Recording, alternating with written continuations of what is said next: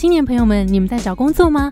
等待就业的心情我们懂，快前往台中市政府各就业服务站台洽询，将有专人为你服务，协助你就业。想到台中市工作却担心房租或通勤费用吗？台中市政府推动跨域就业津贴，符合资格的十八至二十九岁青年可以申请租屋补助金，每月最高五千元；搬家时还能申请搬迁补助金，最高三万元。如果选择通勤，可以申请每月一千元至三千元的交通补助。另外，如果你待业超过六个月，年纪在十五至二十九岁间，还可以参加青年值得好评计划咨询服务。如果稳定就业满三个月，还能申请三万元奖励金。青年朋友如果任何求职需求，欢迎至就业服务站台洽询或拨打台中市就业服务处专线零四二二二八九一一一转分机三六一零零，将有专人竭诚为你服务。以上广告由台中市政府劳工局提供一百一十二年就业安定基金补助。如果我可以凝视死亡，我知道说哦，死亡最后的终点是这样，那也许我可以反过回来去思考说，那我这辈子我到底在追求什么？嗯，然后对我来说，什么是重要的，什么是我要的？然所以那时候就会有一个很大的震撼，是觉得说，哇，人生其实蛮脆弱的，然后也很无常，就说没有就没有了。那我那时候在思考，假设今天坐上这班飞机的是我，然后我就这样离开了，而我回头一望，我这几年的活着都是活在别人的期待、别人的目光、别人的应该当中，我一定会死不瞑目。Hello，大家好，我是 Grace，欢迎收听。最近工作还好吗？最近工作还好吗？是我们很常和朋友聊天的开场白。但除了好与不好以外，很多说不出口的、没有被了解的、不知道和谁说的，希望都能在这里聊给你听。节目每次都会邀请一位在职场上努力发光发热的来宾来和我们聊聊最近的工作与生活。今天非常特别的邀请到单程旅行社的小冬瓜，要来和我们聊聊一些比较特别的议题，就是关于冰葬产业跟关于人生走这一遭，我们可以怎么样？看待这个人生的意义啊？我觉得今天这一集应该会非常非常的好听。好，那就掌声欢迎小冬瓜今天来到节目上。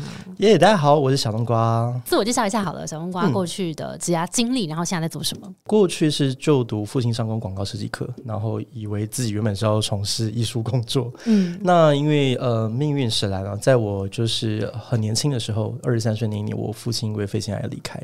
那所以我就接掌了家业。那家里面是从事殡葬行业，所以某种程度上我算是所谓的兵二代。所以你其实有当过设计师吗？有做过自己的工作室，然后以前也做摄影啊，然后平面设计的工作这样子。OK，所以你那一段时间就是以设计啊、摄影啊这类的工作，你大概做多久？大概四五年哦，其实也有四五年，因为我高中我高中就开始工作了。对对对，高中那时候其实就开始在接案，然后毕业之后我没有念大学，我就直接进入职场。那面对这个突如其来的改变，你还记得那个时候的心情，跟你那时候是怎么应对的吗？那个时候其实很挫折，就是会觉得说，好像我准备了这么多年，然后期待自己人生的一个目标要往那个方向走，嗯，那却因为这个转折，好像似乎就得全部归零，然后要放弃自己原本预设好的一个目标。然后要从事一个原本完全压根都没有想到会做的工作，就是殡葬产业这份工作。这样，对。那我我觉得要先讲，就是说殡葬行业这件事情，并不是说我不喜欢。做这个，因为我觉得我个人是很享受服务家属的那个过程，就是因为我觉得这个跟一般的服务业蛮不一样的是，呃，如果你的用心能够得到家属的认可跟感受，真的会有机会变成跟家人很紧密的在一起，变得很好的朋友，因为那是在人生当中最低潮、最脆弱的时候。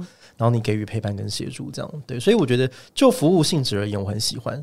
可是要经营一间礼仪公司的老板，我觉得那并不是我原本预设的想法。嗯，对，因为我我从小喜欢画画，然后我我很喜欢创作。嗯，我觉得能够为自己的人生留下一个艺术作品，然后创不不管这个创作最后是什么。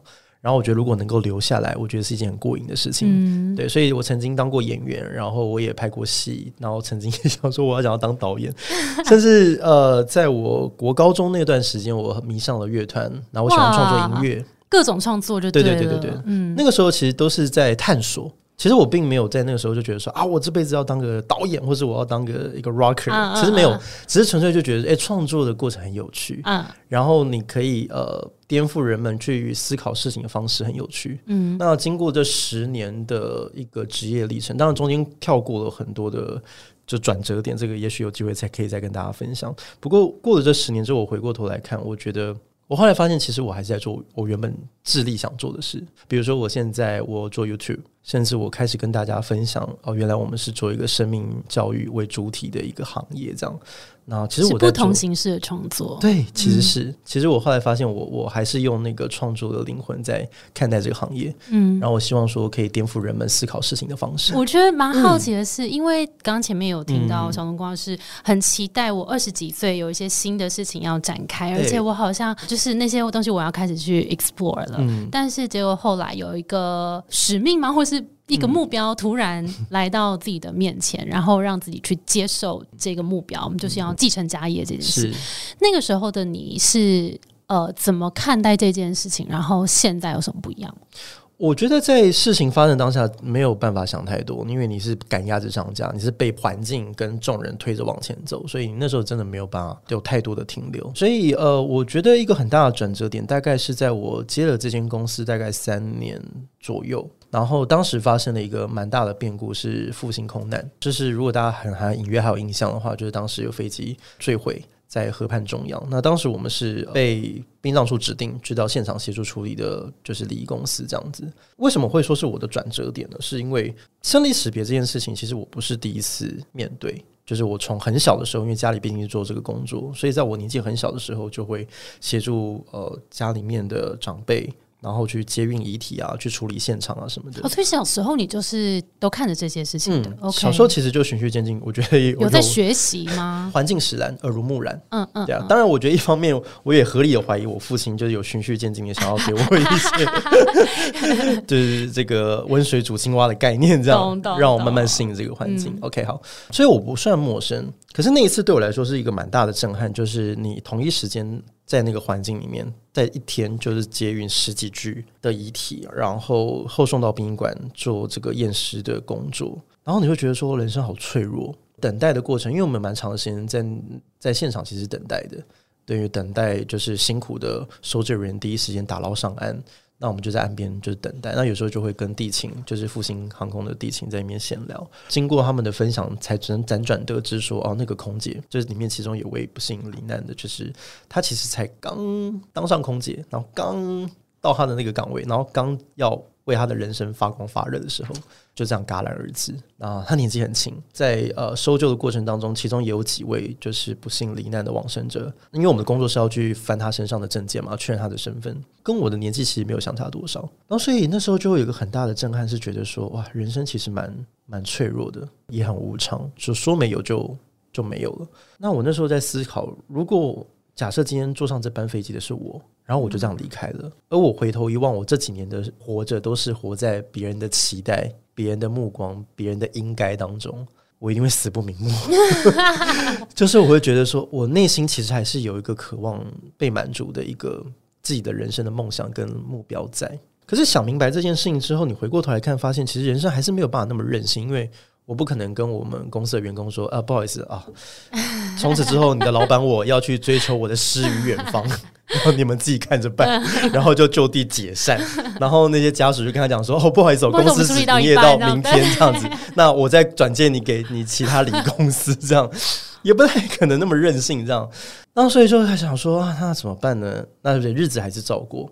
可是我觉得有个种子悄悄在心里面就是种下了，然后开始不安于世那个情绪上来。隔没多久，哎，我开始遇到有些家属，他们告诉我说，他想要做一些比较不一样的尝试。然后我就开始胸扛胸膛，就想说，哎，那我是不是可以结合我过去在呃艺术创作上或者在美术上所得到的一些灵感，然后提供给家属一些选择？说，哎，如果你没有那么追求传统，或是拘泥在那些形式上，你有没有兴趣听听看？我这边给你一个提案，就是我们可以做一些不一样的尝试。所以，我们那时候开始有了一些呃蛮突破的，包含比如说。我们用一个茶会的方式来包装一个毕业典礼。我们用一个通告节目，因为我们曾经有服务过有一位旅客，他是本身是一个电视圈非常有名的名嘴，那常上片各大的那个电视节目这样。然后我们就提议说，诶，那我们可以用一个 talk show 的方式去呈现。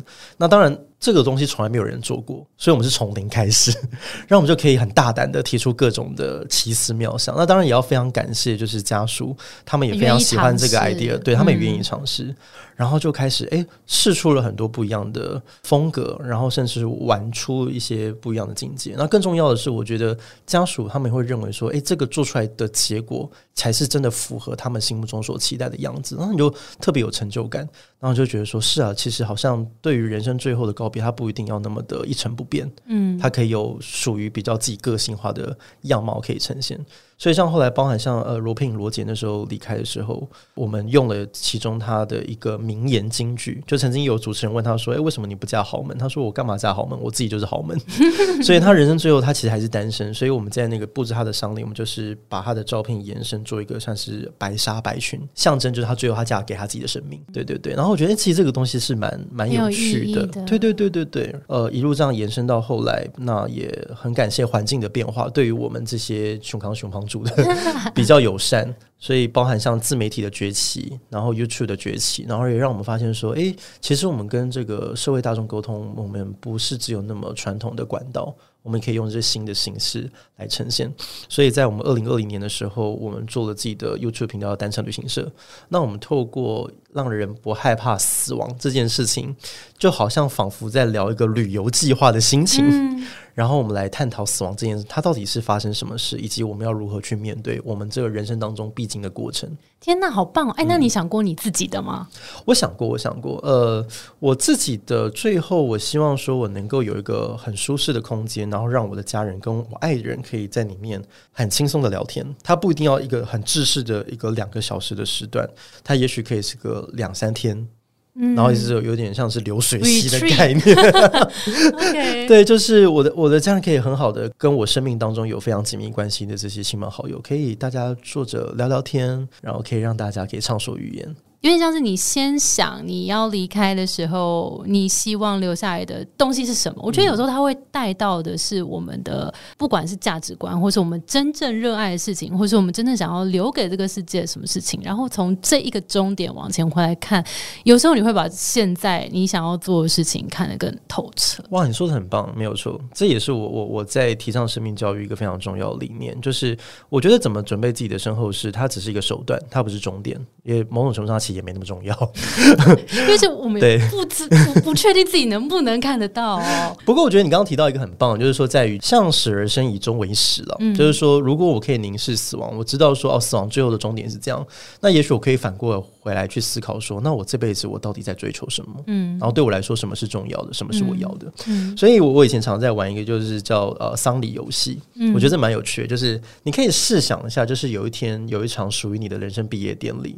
然后在这个舞台上面，你可以邀请三个人上台说话，嗯，分别是你的家人、你的同事跟你的朋友，嗯，各一个吗？对对对对对。好，然后你可以去思考说，你会希望在他有限的那个三分钟、五分钟，然后他会怎么去形容你在他们心目中的印象？那当然，我觉得要强调，并不是说我们要活在别人的眼中，还是活在别人的嘴里，不是这个意思，而是说，当他怎么样去形容你，或者是他怎么样去讲述你跟他的一生之后，你会感到啊。我这辈子值了，我很享受。对，没错，这就是我想要答答案。嗯，好比说，我自己想过，如果我太太在台上，她可以，也许她会讲说，呃，我的先生是一个呃脾气很差，然后生活习惯不好，然后脾气很不好，然后那个时间观念也不太行，对，然后做事情常常拉东拉西，然后金鱼脑这样。可是他很爱家人，嗯，然后他先骂过一轮之后，但是最重要的是他很爱家人。因为我不是圣人，我们我们是人嘛，对我们我们一定有很多的缺点，然后。可是我会很如实的面对这一切，就是啊，我我我重视有这些缺点，但是我太太也许会认可说，为了这个家，诶，我我的付出有让他们感受到，我很珍惜跟他们相处的时间，然后很愿意为他们的一切，然后做出努力。就是我觉得去思考死亡是一个非常重要的事情，是因为我们每个人都会走，嗯，然后我们什么都带不走。真的，所以你会觉得很荒谬的一件事情是在于，就是说你赚了很多钱，但是钱也带不走。然后你有很多的朋友，你的朋友你也带不走。嗯，如果带走，他们也不想要被你带走，对，很可怕。那我们积极去追逐这些钱，到底又算什么？我觉得这个问题很值得思考。嗯，所以我觉得当我有意识到这件事情的时候，我就开始去寻找我自己的答案。嗯，对啊。那我觉得每个人都会有自己的答案。我觉得他们不是一个标准，说每个人都是一样，不一定。每个人所追求都不一样。所以我觉得，如果当你开始去思考这一题，就觉得哎，还蛮有趣的，不妨可以去好好去思考。那你你人生最后的终点，你想要追求的答案是什么？嗯，我觉得这个问题啊，就是我们现在想起来会觉得。哇，很大，嗯但我觉得它真的真的非常值得开始思考，因为它有点像是我们我们终究这一生都在追，因为我们我们是讲职涯的嘛，所以我们不断的一直在讲说啊，我们的职涯目标可能是什么，我们想要追求什么，那最终我们往后推就是一个比较是理想的生活，因为工作只是生活的一部分。那你又在讲工作跟生活展开之后，最后的通道就是我们每一个人终究会通到，没错，就是结束的那一天。关于这题，我自己有个小小的。答案呢，就是呃哦，这是我我自己主观的答案，就是你可以拿来做参考。就是我后来我想到终点，我后来发现，就是说，其实人生就是一趟旅程。所以为什么我的名字叫单程旅行社？所谓的旅程，就是它是有去无回的。就像我们也曾经出国玩，就是一趟的一个没有办法复制的体验。它完全没有办法复制。比如说，你曾经去过日本，你过了三年五年，你再去一次日本，你再去同样的地方，其实感受也不一样，因为那个东西它只有一次。然后，所以我觉得差别就在于说，你在每一次体验当中，你得到的经历是什么。然后，因为没有人知道自己要什么，所以都是在一次一次不断犯错的过程当中，越来越了解自己是一个什么样的人。嗯，然后自己喜欢什么样子，嗯，然后怎么样做选择会让自己最舒服。嗯。就像我们小时候，我们也不可能就是毕业之后选的第一份工作就真的是我自己热爱。偏小，如果有，我只能说你真的非常幸运，但是大部分都不太可能是。对，所以你都会在一次又一次的职场经验当中，会发现说，哦，我后来发现原来我是一个很内向的人，可是我前面几份工作都是应征应征，比如说业务，或或者因为应征要每天都是面对人的，可是你不是你不知道啊，嗯。嗯，然后所以在体验这些之后，你就会发现说，哦，你不一定要跟别人比较，因为你有你自己的时区，你有你自己的性格跟价值观，然后你到最后到一个阶段的时候，你就会发现说，我不要照别人说，我我选择我自己内心渴望的，我也会觉得。很舒服，我觉得那样就够了。而且每个阶段可能要的东西又不一样。其实是，其实是对。那所以就是，比如说像有些人会问我说：“哇，那你对于人生这样听起来好像一副六根清净的样子，对？那为什么还要经营公司？为什么还要就是呃带领的团队要持续的扩张跟成长？是因为你很爱钱吗？”我说：“其实不是为了爱钱，是对我来说，我觉得职场。”或者赚钱这件事情，它比较像是一个工具，但它绝对不是终点。它帮助你了解你是谁，嗯，然后怎么样，以及累积一些你需要的一些工具跟资源，然后让你想要过上你想要过的生活，然后过你刚刚所谓的体验。因为你说这些体验是不会被复制，今天跟明天绝对会不一样。然后我可能会去不一样的地方，可是我可以选择，我如果拥有这些资源，收集了这些资源，我就可以让我下一次的体验不一样。没错，没错。所以像我比如说以我自己经营公司为例，我更看重的是什么？就是我有没有满足消费者对于这个。品牌的期待，我所提供的商品有没有满足他们的需求？嗯，然后以及我所营造出来的一个呃职场环境，跟我的公司有没有办法尽可能让每一个人都得到他们想要的成长的环境？嗯嗯。然后，身为一个经营者，你需要面对的课题跟思维模式就不一样。我我讲公司，可能也许有些听众比较不太能够理解，但是我觉得如果讲 YouTube，大家可能会比较好懂。好比说以 YouTube 来讲，身为一个经营者，你会不会在意订阅数？一定在意。嗯。你会不会在意点阅数？会不会在？一定会在意。说不在意是骗人的。可是对我来讲，我觉得那个在。在意是在于说，我透过这个数字的分析去了解，我有没有把内容做对，嗯，我有没有把东西给做好，指标，对对，那是一个指标。可是如果你有一天你告诉我说啊，我的 YouTube 的频道被 ban 掉，或者说有一天也许 YouTube 会退流行，然后没有人用 YouTube，谁知道？就像当年我也用无名小站用的很开心，网志跟相簿写那么开心，有一天他说没有就没有，对，谁知道对不对？端都不给你了，是，然后所以谁知道 YouTube 它能撑多久呢？也许五年、八年、十年，也许有一天它就退流行，然后没有人用 YouTube 也有可能。可是如果假设到那个那一天，我现在你可以很轻易想象那个画面，就是一定有一天频道它就退流行了，然后你会问我说：“哈，那这样没有了，你会不会觉得很可惜？”我说：“不，我一点都不可惜，因为我觉得光是在成为 YouTuber 这件事情上。”我觉得我就已经享受了很多很有趣的东西，对啊，比如说我可以跟我很荣幸有机会可以跟比如说九妹啊吃吃拍片，然后我们因为做一些题目想了一些很有趣的企划，我们可以玩一些以前自己一个人想都不敢想玩或不敢玩的东西，对啊，那我觉得那个就是那是别人都抢不走。嗯，那个回忆是会跟着你一辈子，然后直到你人生的最后一刻。嗯，我觉得这个观念很棒哎，就是当我们更享受那个过程，当你知道最后的那个结果不是你的终点的时候，你更能享受这过程的有趣，或是看见自己的成长。其实这一路上也会带你累积更多的成就。没错。那我想要延伸问一下，因为其实我们第一次邀请到殡葬业的来宾来到这边，然后我想说，也可能也可以跟听众大。概揭露、揭秘一下，我觉得它是一个蛮神秘的产业。就这个产业是在做什么？然后像你刚刚讲的这个公司的规模，可能大家各司其职，那里面大概会有什么样的角色？跟一般的公司有什么不一样？了解殡葬产业，我觉得可以先在脑海当中先想象一个画面。首先，最核心的、最中间的，它一定是家属跟亡生者本身，因为他们是委托人。然后围绕在他的最外面的一圈是礼仪师，然后或者是殡葬业者，就是那个负责帮你规划整个身后事大小事的人。比喻成像导。游，嗯嗯，像导游的概念，也就是会有一个专业的导游陪在你旁边，然后呢，他会对他会听取你的需求。好比说，你告诉他说：“哦，我我我我很专业，我很厉害，我什么都可以自己来，你只要帮我订机加酒就可以。我想当背包客，嗯，那那么他就会帮你，就是把一些城行政手续办好，那就可以了。那这个时候来讲的话，这个规划师、这个礼仪师，他就要负责把所有外围他可以想到的东西都把它给安排齐全。对对对，那所以从这个所谓的安排齐全，它会延伸非常多的职业别，包含比如说什么。呃，从宗教来讲的话，就是会有师傅啊、牧师啊、神父啊这种神职人员。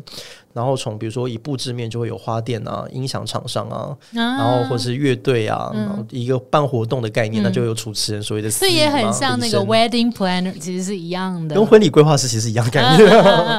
对，那所以这个就是我们的呃一个粗略的架构。那当然它延伸还有很多啦，什么灵车司机啦，然后大体化妆师啊、缝补师啊、那清洁师都有都有。因为你小时候就看着爸爸在做这件事嘛，你小时候看到这个工作的时候，你的想法是什么？我那。那个时候只是因为搞不明白，然后所以就会有一种多少有点抗拒心理，就会觉得说，因为你你搞不清楚这个行业的目的跟功能到底在哪。哦，年纪很小的时候不懂，只是就是呃长辈叫你做你就做嘛，比如说他就叫你备货你就备，然后要你干嘛拿毛巾。我说你小时候是其实很常帮忙了啦。对对对对对，刚刚讲到循序渐进嘛，我从最一开始是从家庭代工开始，比如说呃丧礼现在都用那种丝巾袋，但是在早些年其实都是用纸盒装，然后所以我们就要做家庭代工去折那个毛。毛巾盒，然后塞毛巾，然后等到差不多要要升国国中的那个时候，就呃开始去接触，比如说家里会有一些命案现场，因为我们那时候工作性质会比较常碰到一些意外的水流失啊、无名尸啊、上吊或是一些凶杀案件，那我们就要到现场去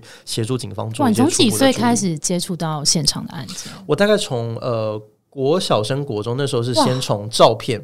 开始，所以你就要想象一个五年级的小朋友，然后在一个照相馆，然后旁边有很多家庭相簿啊什么，然后老板娘就是前一秒才帮别人拍那个证件照、大头照，然后下一秒就陪着一个小学生在翻命案现场的照片，然后这个是一个上吊的，这个是一个凶杀的，然后我们一张一张这样。所以你其实小时候就算是因为这样子的的经验，所以比较不怕这些东西，是是。所以我觉得这件事情其实也会发现说，其实呃环境教育很重要。就是父母亲跟长辈的态度很重要。我我像比如说我很多身边的跟我同年龄的同学，他们都相对忌讳。嗯，很大的原因就是因为我们从小就被爸妈。给潜移默化，对对对对对对对。可是我小时候从来都没有这些问题。我房间门打开就是骨灰罐棺木，然后冰箱打开就是有泡面有面，然后还有手指头跟组织。啊，这就是我的小时候。那后来你实际接家业之后，呃，你觉得这些你过去的？经验啦，或是再加上你的这些设计不同的背景，你就这些经验是如何帮助你现在的工作？我记得我那时候我刚入行的时候，对我来说最大的挫折是来自于我很年轻。我真的太年轻了，所以，呃，我在我二十三岁那一年，其实做这份工作，那很多同业都会说，嗯，小冬瓜那么年轻，他会吗？他真的可以吗？他懂吗？有的可能是以一种看好戏的心情，那有一些是很真诚的，就只是觉得说，诶，他真的会吗？就是有点担心，有点担心的那种感觉。那不会也确实有些东西，他需要经验去积累。所以那个时候对我来讲最焦虑的就是说，你怎么样都比不过这些前辈嘛，对不对？所以那时候会有一种挫败感。我的劣势就是我很年轻，太年轻到很多家属可能在我面前都会很难遮掩他们的担忧，就就是在我面前就心想说你紧张也要吗的这种表情。可是，在我过了几年，我想明白这件事情之后，我会发现说，年轻是我最大的劣势，但它同时也是我最大的优势。嗯，因为正因为我很年轻，所以我相对我没有那么多包袱。嗯，也正因为我很年轻，所以我比较懂得怎么用跟年轻人沟通的语言，让他们能够理解我们现在到底在做什么。嗯，丧礼文化它是不是做给活人看的事？但是问题是活人有需要，所以我们怎么样去转化它的核心精神，就是把它的有意义的价值保留下来。人们需要透过一个仪式感，人们需要透过一个丧礼，去建立家人与家人之间那种悲伤抚慰。彼此互相支持的系统，然后以及透过一个死亡去为自己的人生找出一个核心的价值。至于说它的外包装。你可以不喜欢，甚至你可以不接受，那你就可以去调整你想要的方式。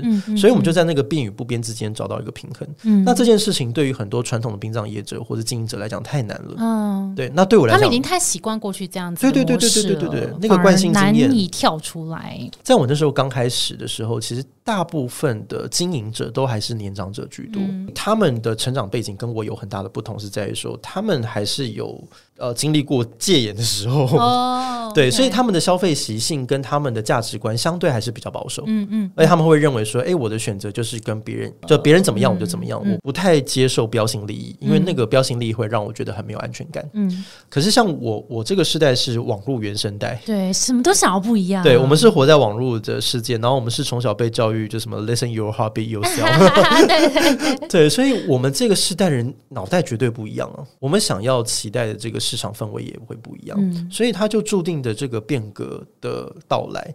所以我觉得我的所谓的变革或是创新，并不是呃标新立异，还是为了创新而创新，而是你在观察这个市场的过程当中，你一定会看到说人们内在渴望的需求。在什么地方？嗯，然后接下来就是在商业模式上，你有没有办法满足跟提供相对应的服务给他？那我觉得在职场上面会比较容易能够生存的下来。嗯嗯，对啊，就如同当你到一个职场，不是说你觉得好就好，是要人家觉得你好。真的，对啊，所以我觉得那个就是在不断沟通跟就是了解这个市场的过程当中反复踹出来的。嗯，我想补充最后一点点，就是就纵观今天整整个聊下来，我觉得回到职场，因为我觉得人生没有白走的路。就像我觉得，因为我玩过音乐，然后所以当我我今天在。呈现丧礼会场的时候，我非常了解音乐的重要性，因为我曾经拍过戏，我做过摄影，所以我很清楚知道怎么样去经营这个。我刚刚拿到这个名片，哦，很漂亮，很现代、很漂亮的一张名片。对对，所以人生没有白走的路，你只要很认真去享受你人生的每个阶段的过程，它都一定会在你意想不到的地方开花结果。嗯，真的感谢你的故事，非常的精彩，而且前面还有一大段就是在讲我们的从透过以终为始来。思考我们人生的意义，我觉得这一集真的很值得反复听。那如果大家想要听更多的精彩内容，也欢迎到 YouTube 上面去追踪单程旅行社。而且即将小冬瓜也要出书了，你要不要跟我们讲一下那本书的名字叫什么？那个人生最后三通电话，我们希望说透过这本书来记录我过去这十年的职业生涯。因为我很感谢我的每一位旅客，他带给我的生命故事，让我更清楚知道该怎么活着。对，所以我觉得这个故事很推荐给在人生的。路上觉得还有点迷茫，或者是你人生遇到一些挫折，觉得有些关过不去，有些坎过不去。这本书希望带给大家一些向前进的力量。很期待。好，我们会把各种资讯再放到资讯栏给大家参考。那今天再次感谢小冬瓜，我们今天节目就到这边喽。我们的节目是最近工作还好吗？如果你在职涯上遇到任何的烦恼，也欢迎到节目资讯栏看我们更多的服务。谢谢你的收听，我是 Between Ghost 的 Grace。我们相信职场不是一个人的战斗，一群人一起前进，绝对比一个人走得更踏实安心。我们会陪着你一起把职业走得更顺利。如果你也喜欢我们的话，欢迎订阅我们的 Apple Podcast，也分享给你身边的朋友或留言给我们，也可以到节目资讯栏追踪我们的 IG 和社团。那我们就下周见喽，拜拜。